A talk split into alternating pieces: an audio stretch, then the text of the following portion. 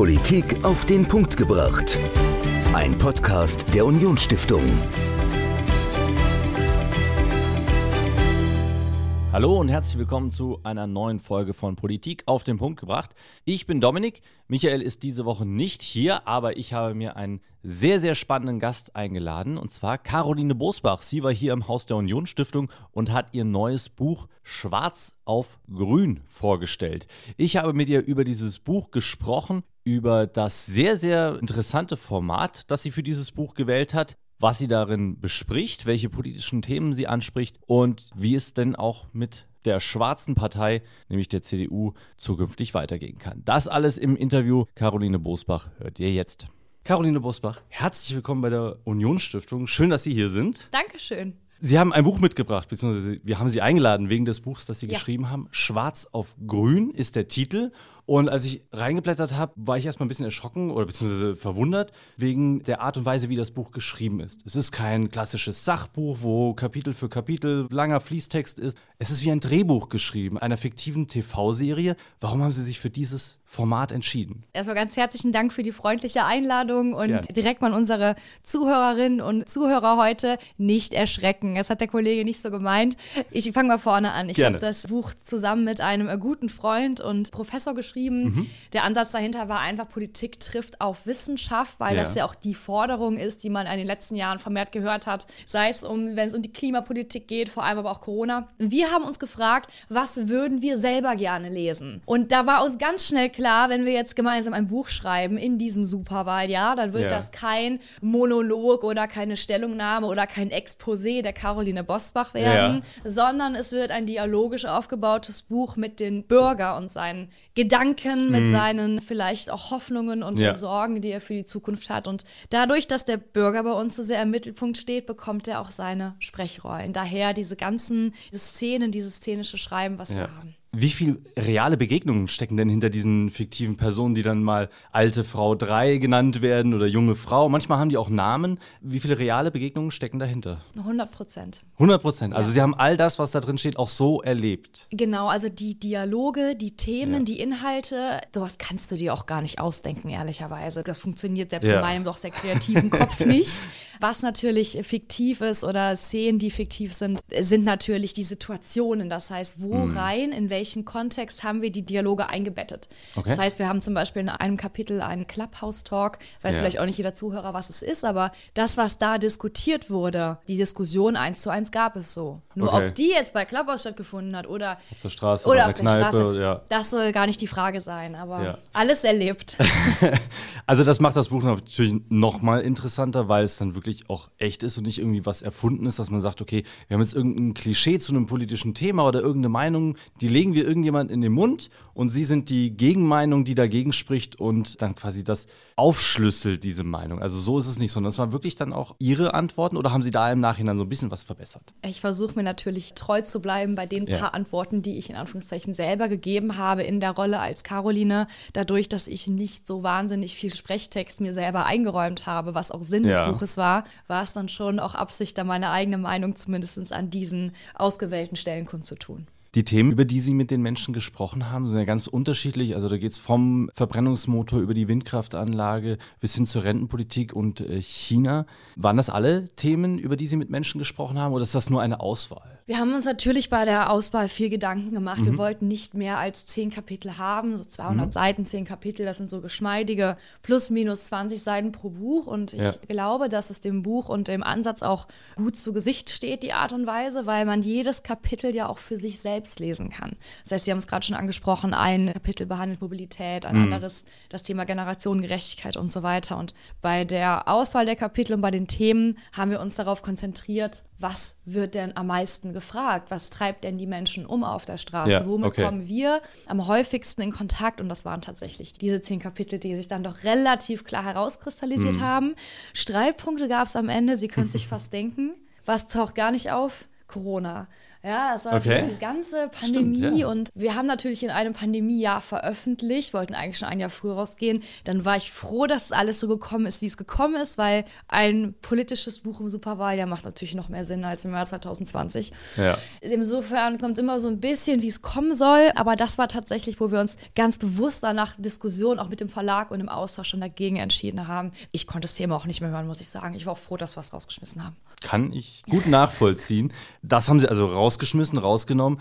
Welches Thema haben Sie denn drin gelassen, wo Sie sagen, das war mir persönlich auch sehr, sehr wichtig, dass dieses Thema behandelt wird? Ja, alle zehn, sonst wären sie ja nicht drin geblieben. ja, jeder hat natürlich seine Kapitel. Mein Co-Autor, der Thorsten Weber, der ist zum ja. Beispiel bei diesem China-Kapitel total aufgegangen. Ist als okay. Wissenschaftler einfach so eins seiner Lieblingsthemen und war natürlich, wenn es um etwas philosophischere Ansätze wie die Schuldfrage, die auch behandelt wird, oder mhm. bei rein politischen, hier bei Innenpolitik, bei Sicherheit, Sicherheit, was wir auch abgearbeitet haben, war dann so eher meins. Also Sie haben sich das dann auch aufgeteilt, wer dann was stärker behandelt oder stärker dann. Ja, aber ich muss sagen, ja, das war der Plan. Man überlegt sich ja im Vorhinein, wie willst du dieses Buch überhaupt schreiben? Ja, das ist mhm. vorweg. Ich weiß nicht, ob ich es nochmal machen würde. Es war, wir haben das beide ja neben unseren Vollzeitjobs gemacht und neben dem Wahlkampf ja. und so weiter. Das war schon sehr zehrend dann in Abendstunden und Nächten. Jedenfalls, aber es kommt alles immer ganz anders, als man im Endeffekt glaubt. Ja. Und alle Absprachen, die wir im Vorhinein getroffen haben, du bearbeitest das, ich bearbeite das, hat alles nicht aufgegangen. Wir haben im Endeffekt beide alles zusammen gemacht, was mhm. aber auch gut und wichtig war, eben weil dieser ja. Dialog Politik und Wissenschaft ja erklärt im Vordergrund stehen sollte.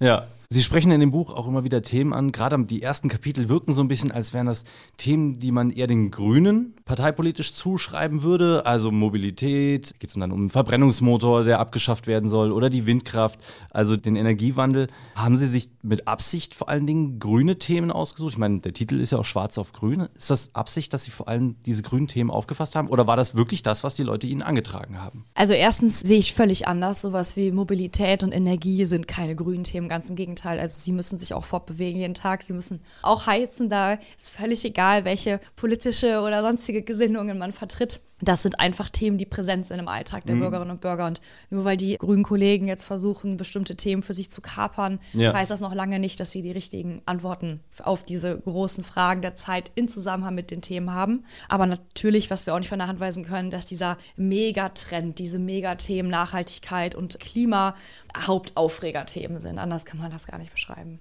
Ich hätte es jetzt auch mal vielleicht anders formuliert. Also klar, Energie und Klima und Mobilität besetzt jede Partei, weil wie Sie sagen, jeder macht das jeden Tag, jeder nutzt Energie jeden Tag. Aber es kommen immer wieder diese, in Anführungszeichen, Gegner auf. Also Leute, ja. die sich darüber beschweren, jetzt soll das Windkraftwerk vor meiner Nase, vor meiner Haustür gebaut werden. Ich will das nicht.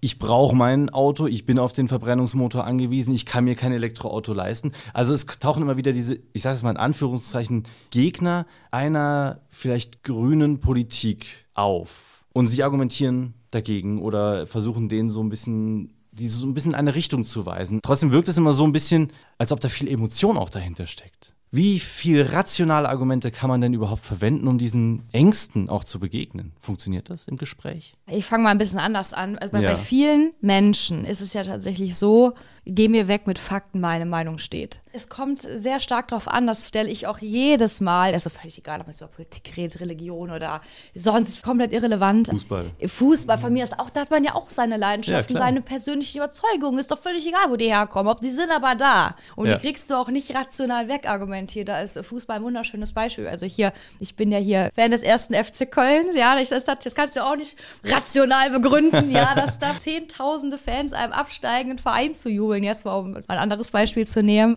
Ich bin auf zweierlei Typ Mensch getroffen. Einmal diejenigen mit starkem ideologischen Unterbau, die wollten das auch nicht hören, mhm. wollen sich auch nicht mit rationalen Argumenten beschäftigen.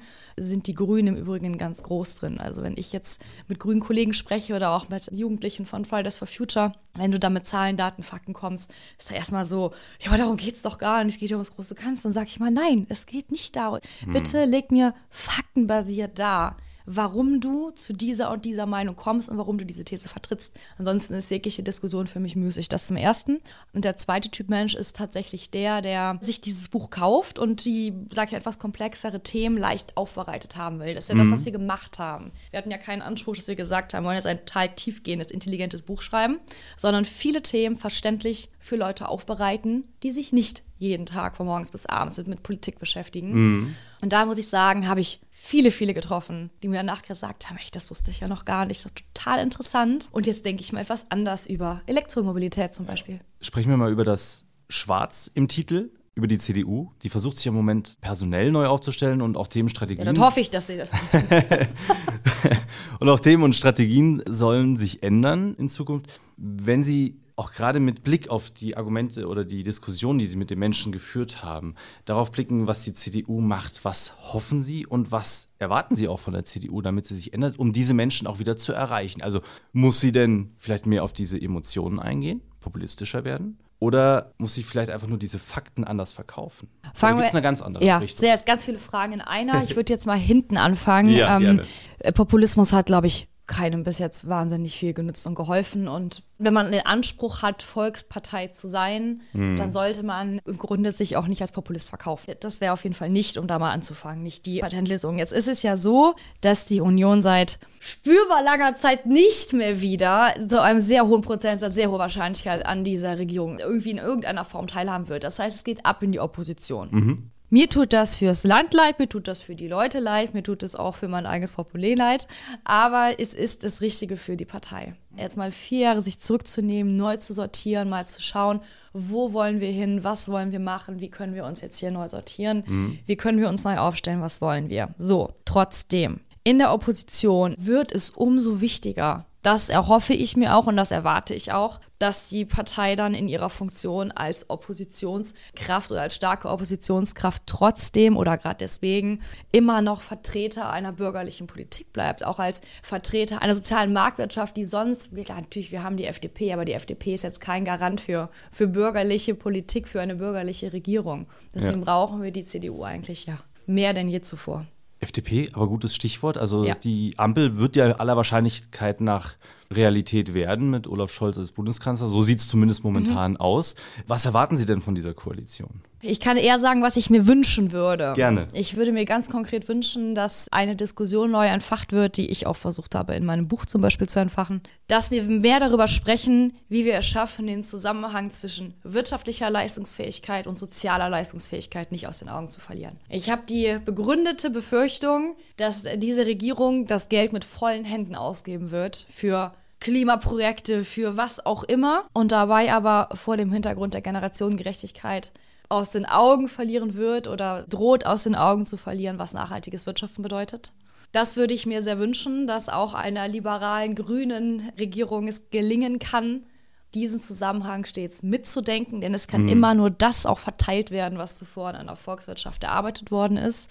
Und wenn man sich im Vorhinein die ganzen großen Ideen angehört hat, die vor allem auch von den Grünen gekommen sind, da kann ich nur davor warnen, das aus dem Blick zu verlieren. Und jetzt die Gegenposition, worauf sollte dann eine auf christlich wertende, fußende konservative Partei setzen? Ja, die große Frage ist ja erstmal erstens, was ist konservativ, was ist Konservatismus heute? Ja. Ich könnte die Frage jetzt auch nicht aus dem Stegreif beantworten. Die zweite Frage ist, die Diskussion, die wir dieser Tage haben in der Union, ja. sind wir überhaupt noch konservativ? Wollen wir das überhaupt noch sein? Weil es ist ja so, dass die Grabenkämpfe inzwischen so groß sind. Ja. Die einen wollen die Klimaunion, dann haben wir die mhm. CDA, dann haben wir die MIT und dann noch ganz viele, sage ich mal, Zugehörigkeiten, da die irgendwie sich dazwischen einsortieren. Ja. Diese Grabenkämpfe sind so massiv oder ich erlebe sie als so massiv, dass ich nicht weiß, wie wir die jetzt überwinden wollen, weil es ist natürlich nicht richtig, dass die Basis wünscht sich, wenn man jetzt werden ja auch eine Mitgliederbefragung machen. Ja. Ich vermute mal, dass Friedrich Merz da ziemlich gut abschneiden wird was aber noch lange nicht heißt, dass die CDU erstens diese konservative Partei ist, die sie mal vor, ich sag mal, mit ihren Wurzeln vor 20 Jahren noch gewesen, kannst ja. du gar nicht mehr vergleichen. Wir sehen, was heutzutage alles passiert. Ja, im Grunde ist das so die große Frage, die wir uns stellen müssen. Wie wollen wir uns identifizieren? Wo wollen wir hin? Die Frage, beantworten Sie die in Ihrem Buch oder geben Sie zumindest einen Weg, der dahin zeigt? Welche Frage? Wie das Konservative wieder aufleben kann. Ich gehöre zu denjenigen, die sich das wünschen, kann ja. nur betonen, ich bin damit, ich bin damit mit Sicherheit nicht alleine, ja. aber ich spreche da nicht für, für alle, ganz im Gegenteil. Mir persönlich geht es weniger darum, auf Biegen und Brechen konservative Politik durchzudrücken. Ich will viel mehr, dass wir uns mhm. mit den Themen beschäftigen, die die Menschen auch beschäftigen. Ja. Das habe ich ja versucht, auf 240 Seiten darzulegen, dass da etwas mehr zugehört als Klima. Die Leute haben auch noch andere Sorgen. Gucken wir uns mal den Wahlkampf an. Ja. Sicherheit, überhaupt nicht thematisiert worden. Ja? Mhm. Migration. Jeder zuckt zurück, wenn er das Wort Migration hört. Haben alle Angst vor. Aber da müssen wir dran. Wir haben einen unfassbaren Migrationsdruck auch in der Welt. Mhm. Wenn wir uns dem nicht stellen wenn wir das nicht annehmen, wie soll das weitergehen, wenn nicht die CDU, ich glaube nicht, dass es die neue Regierung tun wird in diesem Maße, wie es notwendig sein wird. Kann ich mir nicht vorstellen. Überhaupt nicht. Okay, das heißt aber, wenn wir nochmal aufs Buch kommen, dass da tatsächlich dann am Ende vielleicht doch noch Themen vielleicht nicht fehlen. Sie sprechen Sicherheit und Migration ja auch an in dem Buch. Ja. Aber dass 200 Seiten vielleicht dann doch zu wenig sind und eigentlich müssen Sie noch mehr schreiben. Einen zweiten, dritten Teil, wo Sie das nochmal genauer auslegen. Ich gebe mir Mühe, ja. Caroline Bosbach, Schwarz auf Grün, das neue Buch. Auf jeden Fall ein Blick wert hinein, nicht nur wegen des Formats, wie es geschrieben ist, sondern tatsächlich auch aufgrund der Argumente, die von den Menschen kommen und mit denen Sie sprechen und dass das vielleicht ein Weg ist, wie auch die CDU, wie eine konservative Politik wieder Einzug in eine Regierung finden kann. Vielen Dank für das Gespräch. Danke Caroline auch. Bosbach. Caroline Bosbach im Interview mit mir zu ihrem neuen Buch Schwarz auf Grün. Dieses Buch könnt ihr gewinnen. Und zwar schreibt uns einfach eine Mail an podcast.unionstiftung.de mit einer kurzen Begründung, warum ihr dieses Buch unbedingt haben müsst und dann kriegt ihr das. Es ist handsigniert von Caroline Bosbach. Ihr könnt es haben. Mitmachen könnt ihr bis zum übernächsten Samstag, also bis zum 20. November, könnt ihr uns schreiben, podcast.unionstiftung.de und in der Folge am 21. Da hört ihr dann, wer gewonnen hat. Bis dahin, macht's gut. Tschüss. Politik auf den Punkt gebracht. Ein Podcast der Unionsstiftung.